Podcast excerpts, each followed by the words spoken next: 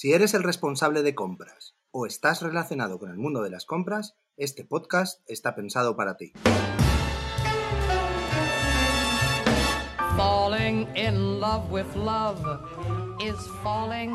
Bienvenidos a Jefe de Compras Podcast, el podcast por y para los profesionales de las compras. Mi nombre es Esteban Fuica y estamos encantados que estéis aquí con nosotros. Este podcast forma parte de e-commerce Every, empresa especialista en manutención y suministros industriales, con más de 30 tiendas online. En el podcast de hoy hablamos sobre Container Loop, la iniciativa que tiene como propósito acabar con los envases no retornables en la industria. Además de ser una idea muy sostenible y de ahorrar mucho dinero en los departamentos de compras, es una idea nuestra. Sí, sí, nuestra. Es nuestro nuevo proyecto y hoy lo vamos a contar todo o casi todo. Buenos días, don David Izquierdo. ¿Cómo está usted, caballero? Buenos días, muy bien. ¿Preparado para esta nueva aventura? Muy bien, muy bien. esperemos que no haya una nueva aventura en los próximos meses, ¿eh? date quieto, sentadito, que no hagas más proyectos, Creo por que favor. Con este, con este ya nos plantamos, ya venga, va. Venga, va. Me planto ya de podcast. bueno, David, a ver, cuéntanos, ¿qué es Container Loop? Container Loop es una consultora que ayuda a las empresas en la transformación hacia la economía circular a través de los envases retornables. El propósito de Container Loop es acabar con los envases de un solo uso. David, cuéntanos por qué ahora, por qué Container Loop ahora. Pues eh, realmente creo que no podría haberlo hecho antes. Eh, he necesitado 30 años de experiencia en envases retornables, recuperación de envases, gestión de residuos y tecnología. Los últimos años he, me he dedicado mucho al tema de, de páginas web y todo esto y he creado mucha tecnología. Bueno, he creado los, los programadores, pero yo les he dicho cómo tenían que hacerla. Y creo que ahora es cuando realmente eh, era el momento necesario para hacerlo. Antes no lo podría haber hecho. Necesitaba haber aprendido todo lo que he aprendido durante estos años para poder hacer eh, Container Loop. A ver, al final el problema es que siempre cuando actuaba, actuaba tarde. O bien para gestionar los residuos, ¿vale? Reciclarlos, eh, reutilizarlos, etcétera. Eh, pero no solucionaba el problema, eh, solo poníamos parches. Entonces, para mí la solución está en acompañar a las empresas a dar el paso a cambiarse a los envases retornables, ayudarles a ese cambio, porque en ese momento lo que hacemos es que eliminamos totalmente el residuo. Entonces creo que esa es la solución, es acompañar a las empresas, ayudarles a dar ese cambio, ese paso. Un paso en realidad necesario, ¿no? Que creemos que todos, todas las empresas al fin y al cabo en un futuro deberían dar ese paso, ¿no? Sí, a ver, eh, yo he investigado mucho, ¿vale? Y ahora mismo es un, como un momento perfecto, ¿vale? Porque está, hay un cambio de normativa que va a venir relacionada con los envases, que va a exigir, eh, va a potenciar mucho el envase retornable, va a castigar mucho a las empresas que lo hagan mal, pero además hay una, los consumidores están pidiendo esto, lo, lo quieren, quieren dar el paso y, y es rentable, aunque se piensen que no es rentable dar el paso. Sí, de hecho las grandes empresas ya están dando el paso. Correcto, hay muchas empresas que ya están dando ese paso. Mm, eh, hemos visto, no quiero hacer aquí spoiler de nadie, pero he visto que la misma Coca-Cola ya está haciendo envases retornables, que era una cosa impensable hace cinco años, ¿no? Y Mi- Mira, es un poco al revés, es como el mundo al revés. O sea, al principio era todo en base retornable. Claro, entonces estamos volviendo a, los inicios. Pensábamos que habíamos avanzado, éramos más modernos y, y nuestros abuelos eran los modernos. Nosotros somos los que estábamos haciéndolo mal, ¿no? Correcto. Entonces, antes lo típico era eh, coger tu Coca-Cola de vidrio y devolverla y que te dieran una Coca-Cola llena y ahora vamos a volver a eso. Pero claro, eh, esto se hace un poco más... eh, en el caso de Coca-Cola que has nombrado, eh, lo que han hecho es que han hecho lo, típico, un envase universal, ¿vale? Que tú lo llevas y, te, y, y vale igual para llenarlo de Coca-Cola, que de Fanta, que de Sprite, que de cualquier bebida de Coca-Cola. Tú le devuelves el envase, le cambias la etiqueta y tienes un envase lleno. Y eso es volver al pasado, pero es lo que realmente pide el planeta. Ya no podemos consumir a lo bestia como estamos consumiendo. Estamos comiéndonos el planeta a velocidad de vértigo. claro, claro. Por eso la, la necesidad del cambio. Claro, y además no es tan difícil, ¿eh? Es un poco, nos hemos acostumbrado al usar y tirar, y tenemos que volver a acostumbrarnos a, a usar lo mismo muchas veces. Y, y es, Reutilizar. sí, reutilizar. Lo que vengo a decir es que nos hemos acostumbrado a hacer las cosas de una manera y no es una cuestión tecnológica, es una cuestión de que hay que mover un poco conciencias y decir, no, lo que hacías antes ya no vale, tienes que hacerlo de otra manera.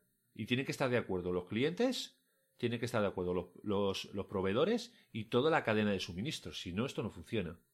Y que sea rentable. Y, es que es rentable, de verdad. Lo, lo, que no es rentable es usar una cosa una sola vez. Es como si nos compráramos un coche, fuéramos a trabajar y lo tiráramos a la basura. ¿Quién hace eso? Nadie. Y el día siguiente vuelves a comprarte Te compro otro nuevo, claro. si los coches valieran 10 euros, lo haríamos, pero no, no, no tiene sentido, vamos. Claro. Y basándonos en todo esto, cuéntanos cómo funciona realmente Containerloop. Vale, a ver, eh, el propósito de Containerloop es acabar con los envases no retornables en la industria. Ese es nuestro propósito. Analizando qué era lo que yo quería para, para la empresa, eh, pensé mucho y al final llegué a la conclusión de que este es el objetivo. Hay que acabar con los envases no retornables. Los industriales. Nosotros nos centramos en los envases industriales, ¿vale? Entonces, creo que la primera fase y la más importante es concienciar a, a las personas, ¿vale? Este podcast está hecho para eso, justo para mover conciencias, para informar a las personas que tienen poder de decisión para que cambien en su empresa la forma de trabajar. Y la primera fase es concienciar. La segunda fase para mí es guiar, o sea, ayudar a dar el paso. Entonces entra en juego la consultoría, que es, con nuestra experiencia de 30 años eh, atrás, vamos a ayudarles a que les sea más fácil dar el paso. O sea, ya lo primero es que les ayudemos a tomar la decisión, lo segundo es que le, ayude, le acompañemos en ese proceso, ¿no? le, guiemos, ¿vale? Tenemos una ventaja, que nosotros somos independientes, no somos... Normalmente eh, las empresas que dan el paso, que cambian, suelen ser empresas que te venden el envase, ¿vale? Yo soy el fabricante de un envase y yo te, te hago ese cambio, ¿vale? Pero yo soy el fabricante de ese envase y yo fabrico el envase que fabrico. Igual el envase que yo fabrico no es el mejor para ti. Entonces nosotros lo que vamos a hacer es, en ese sentido, seremos independientes. Conocemos todos los fabricantes que existen. Te vamos a buscar la solución que sea la adecuada para ti. No la que sea adecuada para mí, la que sea adecuada para ti. Eh, el guiarlos es una parte muy importante en el camino.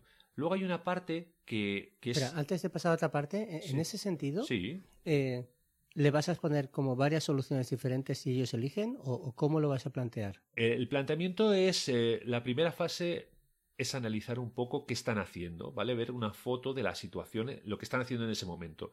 Porque tenemos que, que cuantificar en, en números cuánto les está costando, cómo lo hacen ahora y cuánto les va a costar cuando nosotros le planteemos las soluciones.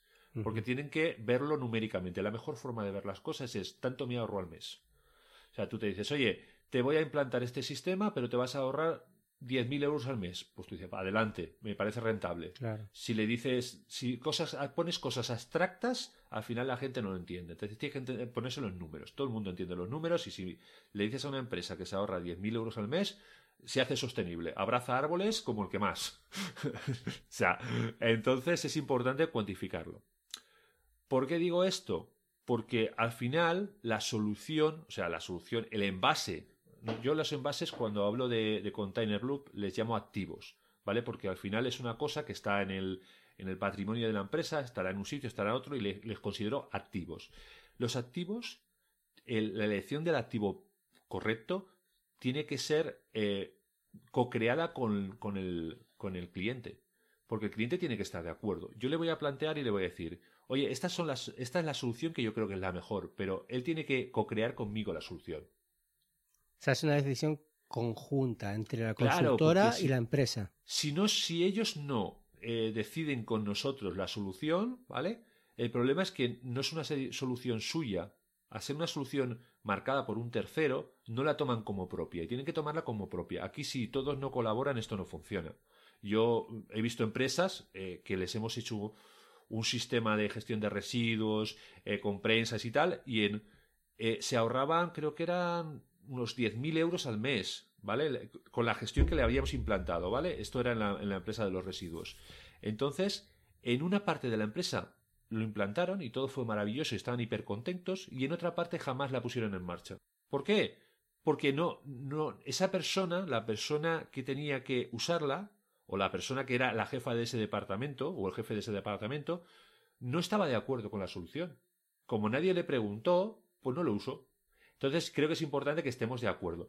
Pero sí que es verdad que nosotros le vamos a buscar la mejor solución para eh, su problema concreto. Vale, ya tenemos dos fases. Me has dicho cuatro fases, ¿verdad? Vale, eh, eliminar barreras. Hay dos problemas fundamentales en todo sistema de, de envases retornables. Hay dos problemas que son los que, mm, los que evitan que esto funcione. Uno es la, la pérdida de activos, la pérdida, la no devolución, el robo, etcétera. Más bien pérdida que robo, ¿vale? Que es que yo envío mis envases a un sitio y no vuelven. Eso al final no hace rentable el sistema de envases retornables. Y eso se soluciona con una aplicación de tracking de activos. Estamos en proceso de diseñarla. Tú lo sabes bien que te he ido explicando cosas. sí, lo sé. Y no quiero anticipar mucho para que no se sepa hasta que no esté en marcha, pero la base de esa aplicación es que se podrá usar por cualquier persona, sin ningún tipo de, de sistema de lectura más allá de un móvil, y está hecha para que cuantifique todo.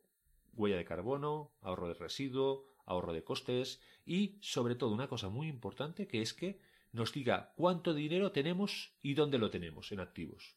¿Vale? Eso es, esa es una de las barreras que queremos eliminar, que no se pierdan los activos. Vale. Y que es de uso fácil, es decir, que, que no es compleja de utilizar, aunque sea complejo por dentro, el uso de, de, la, de la, aplicación en sí es sencilla. Sí, mira, yo, yo te puedo decir, durante llevo diseñando, no, eh, llevo diciendo que diseñe, no soy programador, pero entiendo bastante porque me he pasado muchos años haciendo, pidiendo que hagan programación, ¿vale? Eh, siempre hay que diseñar las aplicaciones para que cualquier persona, siempre tienes que pensar, esto lo tiene que manejar un niño. Si un niño lo puede manejar, un adulto también. Entonces, que tienes que hacerlo muy sencillo. Eh, simple, simple, simple. Porque si no, no sirve para nada la tecnología. Si no se puede usar, no sirve para nada. Entonces, la aplicación la podrá usar cualquiera seguramente con la, aplicación va a salir a cero euros, o sea, será gratis. ¿Vale? Ese es uno de los problemas, el tracking de los activos, dónde tenemos los activos y que nos los devuelvan, ¿vale? Por lo menos con la aplicación sabremos si alguien no me ha devuelto los activos, quién ha sido y cuánto dinero me está dejando de, estoy dejando de ganar, o sea, o estoy perdiendo. Si un cliente mío eh, le he enviado, no sé, 100 palés y los palés valen 10 euros, pues ese dinero que tiene mi cliente yo lo sé, entonces le diré, oye, o me devuelven los palés o te subo el precio, tú mismo. Claro, una, una pregunta que está fuera del podcast, ¿eh? pero esto lo veo bastante interesante en mi caso. Dime. ¿Yo le puedo poner, eh, bajarme la aplicación gratis y poner el, sistema de tracking a mis hijas? Cuando vayan a la discoteca y todo eh, este rollo. El tema está en que tus hijas tendrían que, que, leer, leer, leer con una etiqueta QR. Entonces, si no leen, no lo vas a poder controlar. No, vaya. Le podemos poner un GPS, eso también, ¿eh? Vale, nada, nada, era, una cosa que, nada, que en mi cabeza. Bueno, creo que aún te quedan unos añitos para que tus hijas eh, tengan sí, Sí, por eso estoy dándole vueltas. Empieza ya, empieza ya. Empiezo ya, sí. Bueno, perdón que nos, hemos ido desviado un poco de las fases. Vale, Llevamos tres fases. No hemos terminado con la tercera todavía. Ah, perdón. Hay otro problema muy importante en, el tema de los eh, sistemas de, de envases retornables. El otro problema es la logística inversa. Yo envío un envase a un sitio y luego tengo que pagar porque vuelva. Cuando un envase es de un solo uso, yo lo envío, le, pongo el marrón, se lo doy al que, al que me ha comprado la mercancía y el coste de gestionar ese residuo se lo paso al que me ha enviado la mercancía, al que le he vendido la mercancía, que ahora no va a ser tanto así porque la nueva ley va a exigir que yo, que es el que he generado el envase, eh, me encargue de reciclarlo, ¿vale?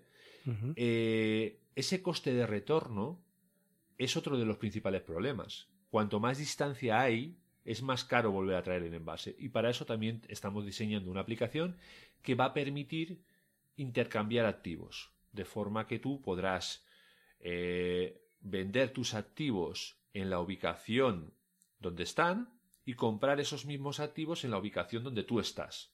Muy bien, o sea, lo que quieres decir es, como te vienen es muy complicado porque están muy lejos los activos, pero tú tienes otros, aprovechas las distancias para vender unos y comprar otros.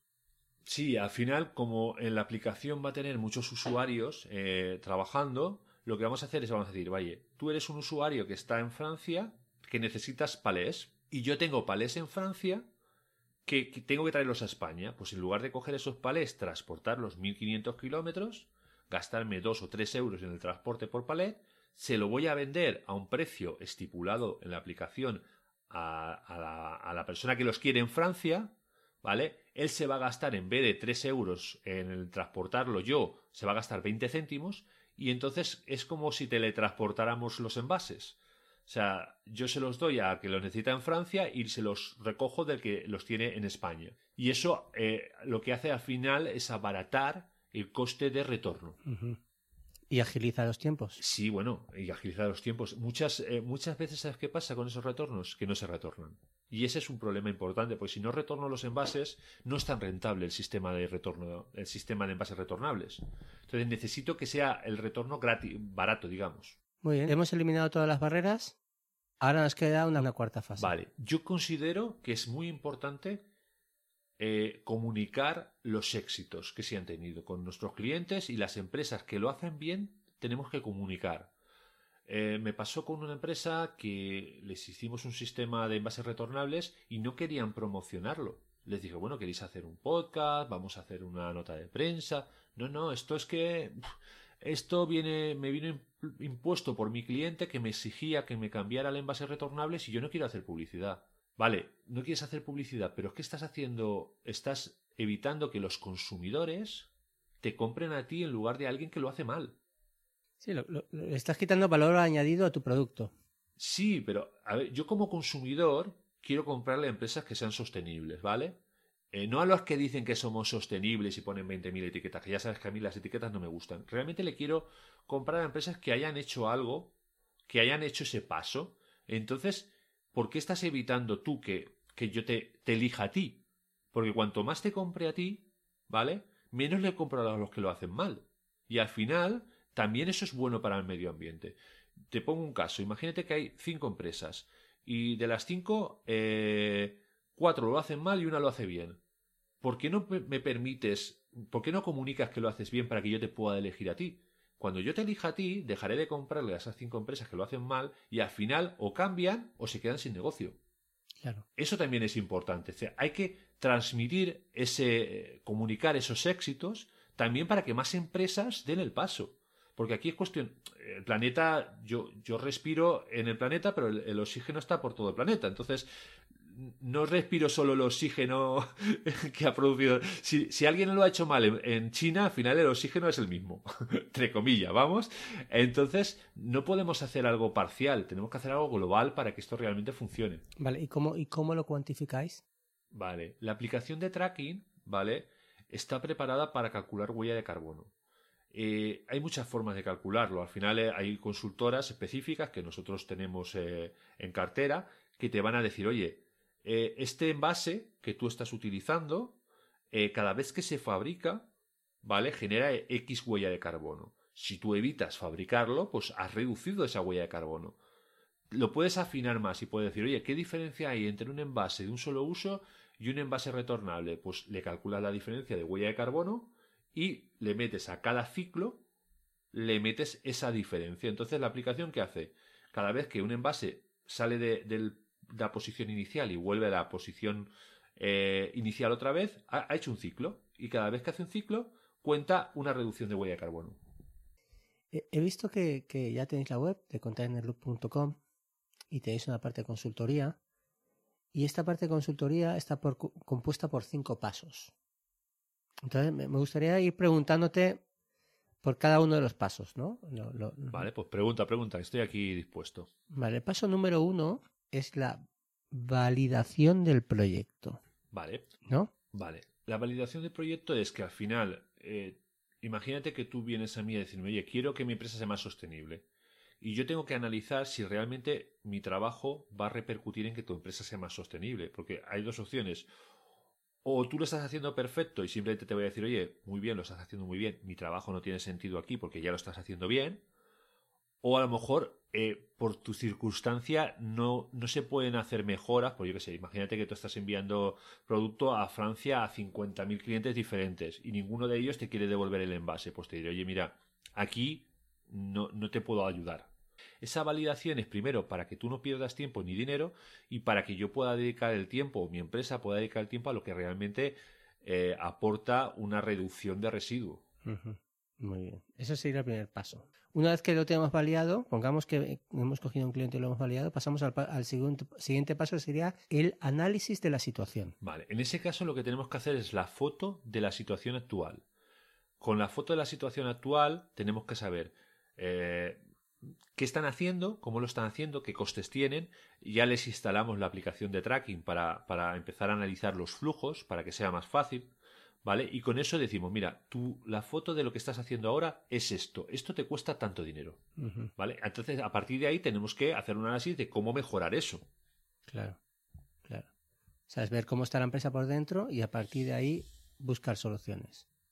Muy bien, que sería el tercer paso, que sería co-creación de la Sí. solución con el cliente, que es lo que ya has hablado antes. ¿no? Sí, lo he dicho antes, bueno, lo repaso muy rápido, ¿vale? Al final es, cuando ya tenemos eh, una, situ- una, una idea cogida con pinzas de cómo lo queremos hacer, tenemos que hablar con el cliente para, para comprobar que eso que queremos hacer en la empresa, ellos están de acuerdo y todos los departamentos están de acuerdo con hacerlo. Y hacer pequeños ajustes para que todos eh, la solución no sea solamente nuestra. Nosotros estamos guiando a la empresa. La que tiene que hacer el paso es la empresa. Entonces, nosotros somos un, guía, pero tienen que estar de acuerdo ellos y tiene que ser una solución co-creada con ellos. Cuando me estás diciendo la co-creación de la solución con el cliente, tengo entendido que vosotros con Tenant Loop trabajáis también no solo tu equipo por departamentos, tus trabajadores de cada especialista de cada par- de- de departamento, sino que también tenéis asesores expertos externos, ¿no?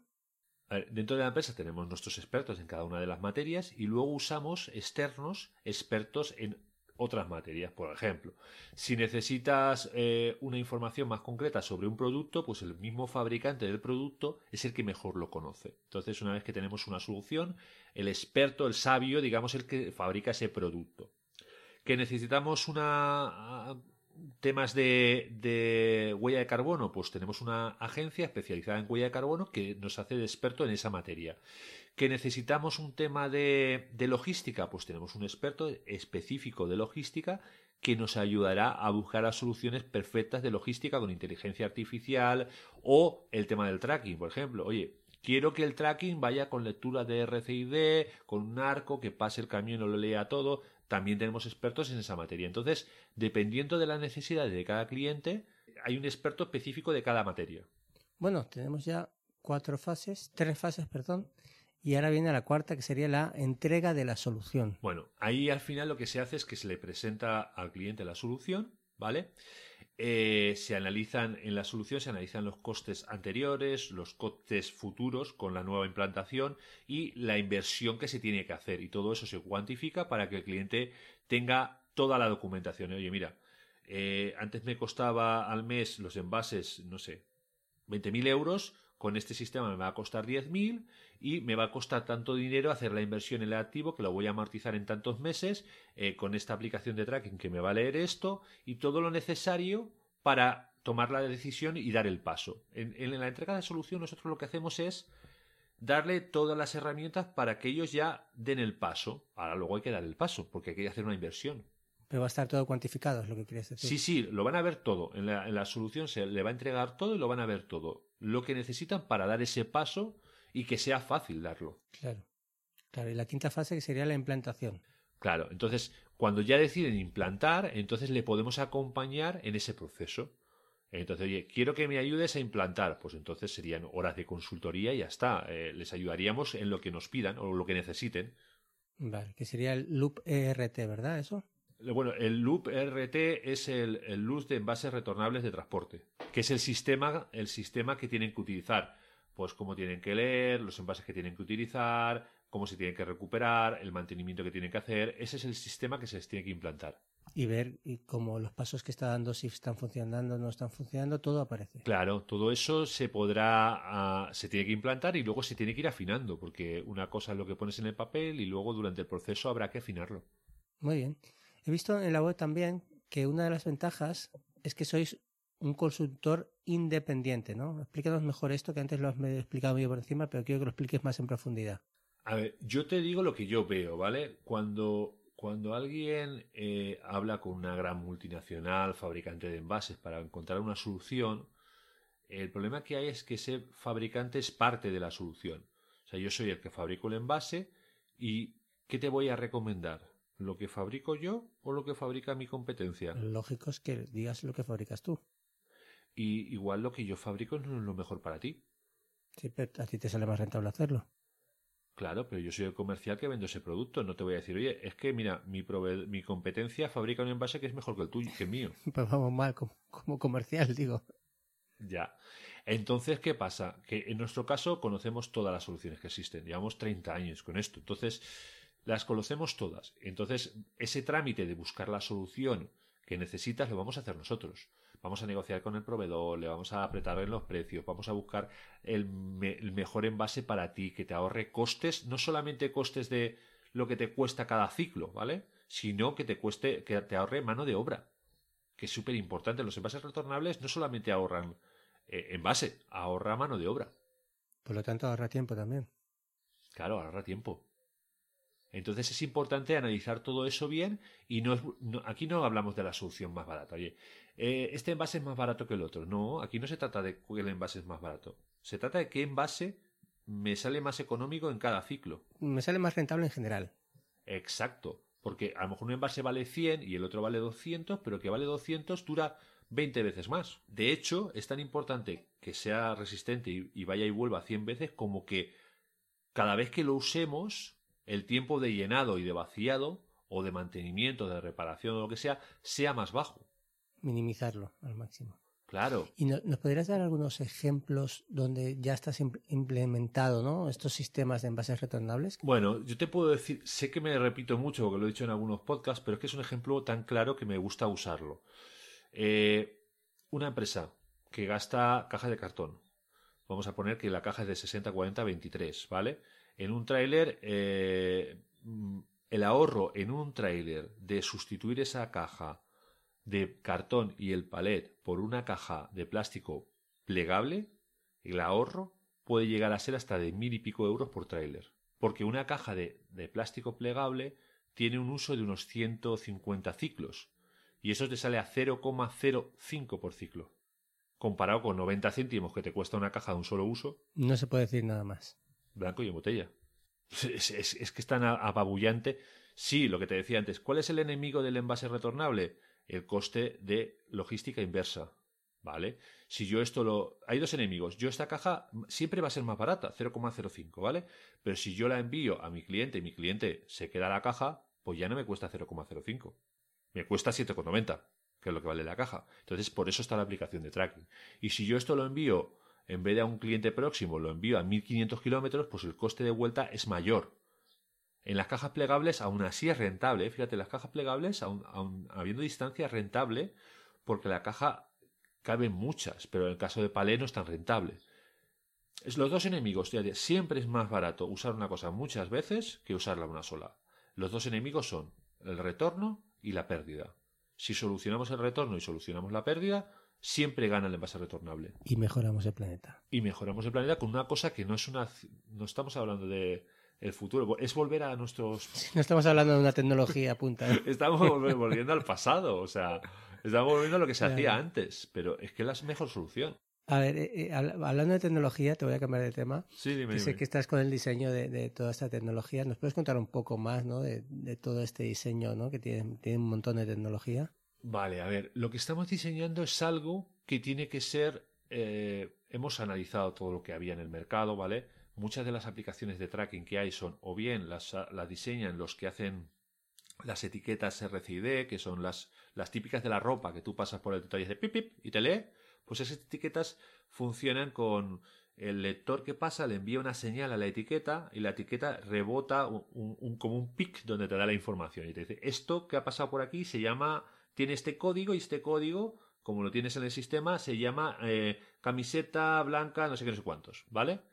Eso es como se hace normalmente lo que es la lectura, el tracking, ¿vale? ¿Qué problema tiene ese sistema? Que hay gente que no tiene el aparatito para leer. O no está integrado dentro de mi tecnología. Imagínate que yo tengo una tecnología, pero es cerrada, es mía, propia. Y el otro tiene otra. No puede leer. Entonces nosotros hemos pensado en una solución que sea eh, totalmente libre para todo el mundo, que la pueda usar cualquiera a coste cero, porque nosotros nuestra intención, seguimos diciendo que es eliminar los envases de un solo uso. Entonces, en, la, en la, el tracking lo que hace es eliminar esos obstáculos. La pérdida del activo. Yo tengo un embalaje que me cuesta 0,05 siempre y cuando mi, mi, cliente me lo devuelva. Esto vale también en el extranjero. Entonces, claro, si mi cliente no me lo devuelve, ¿vale? Está eh, la parte B de la aplicación de tracking, que es un sistema que estamos, eh, todavía está en fase de diseño, que permitirá intercambiar activos. Entonces lo que va a, lo que va a hacer es que si tú tienes un envase eh, lejos de tu ubicación, te va a permitir venderlo a otro usuario dentro de la aplicación, ¿vale? A un coste mm, pactado, que será igual para uno que para otro. Sí, es un poco lo que hablabas antes, ¿no? Es lo que decías, que no hacía falta que, que el producto vuelva, sino que haya un intercambio de productos. Claro, a ver, no siempre va a poder ser así, pero por ejemplo, un producto estándar, el palé de madera europeo, en toda Europa se gasta el mismo modelo. Es igual de bueno en España que en Alemania.